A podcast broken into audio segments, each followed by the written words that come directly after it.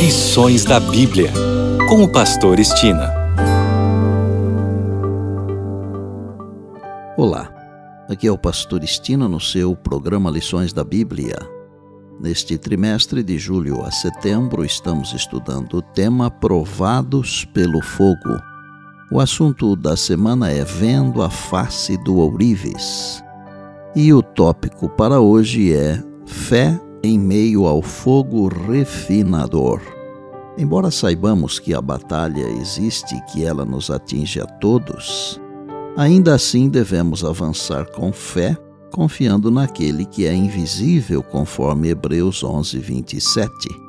Quando olhamos para a vida e experiência de Jó, percebemos que, mesmo em meio às maiores tribulações, sofrimentos e perdas, Jó jamais perdeu a confiança em Deus. Jó confiava tanto em Deus que chegou a dizer o seguinte: Deus conhece o meu caminho. Se ele me provasse, eu sairia como ouro. Jó 23, 10. Veja que, mesmo em meio às provações terríveis, Jó confiou no Senhor. Não nos é dito quanto Jó sabia do que acontecia por detrás das cenas, nem mesmo se ele sabia de alguma coisa. Todavia, Jó resistiu ao fogo refinador. Devemos nos lembrar que Jó foi despojado de seus bens, separado dos filhos e tornado um espetáculo repugnante aos amigos. Mas Deus, no momento em que foi da sua vontade, mostrou que não havia abandonado seu servo. Não tenho receio de afirmar a você que todo aquele que precisar, por amor de Cristo, passar pelo calor da fornalha, terá ao lado o Senhor Jesus, como aconteceu com os três meninos hebreus na Babilônia. Tenho plena certeza de que Deus recompensará a pessoa de fé e obediência. Essa é a fé que habilita aquele que teme e ama a Deus a suportar as provas. Moisés também era um homem de fé, confiança em Deus e apropriava-se das bênçãos. Quando precisava de auxílio, recorria ao Senhor que o atendia. Olhava para Deus e nele confiava para atravessar qualquer dificuldade.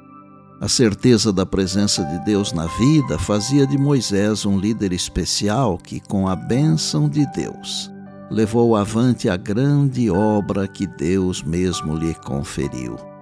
Lembremos-nos que este é o mundo das aflições, e quando nos advêm provas, não devemos nos deter na grandeza das dificuldades, sentindo que não podemos ter alegria no Senhor Certamente teremos momentos de mudança de sentimentos.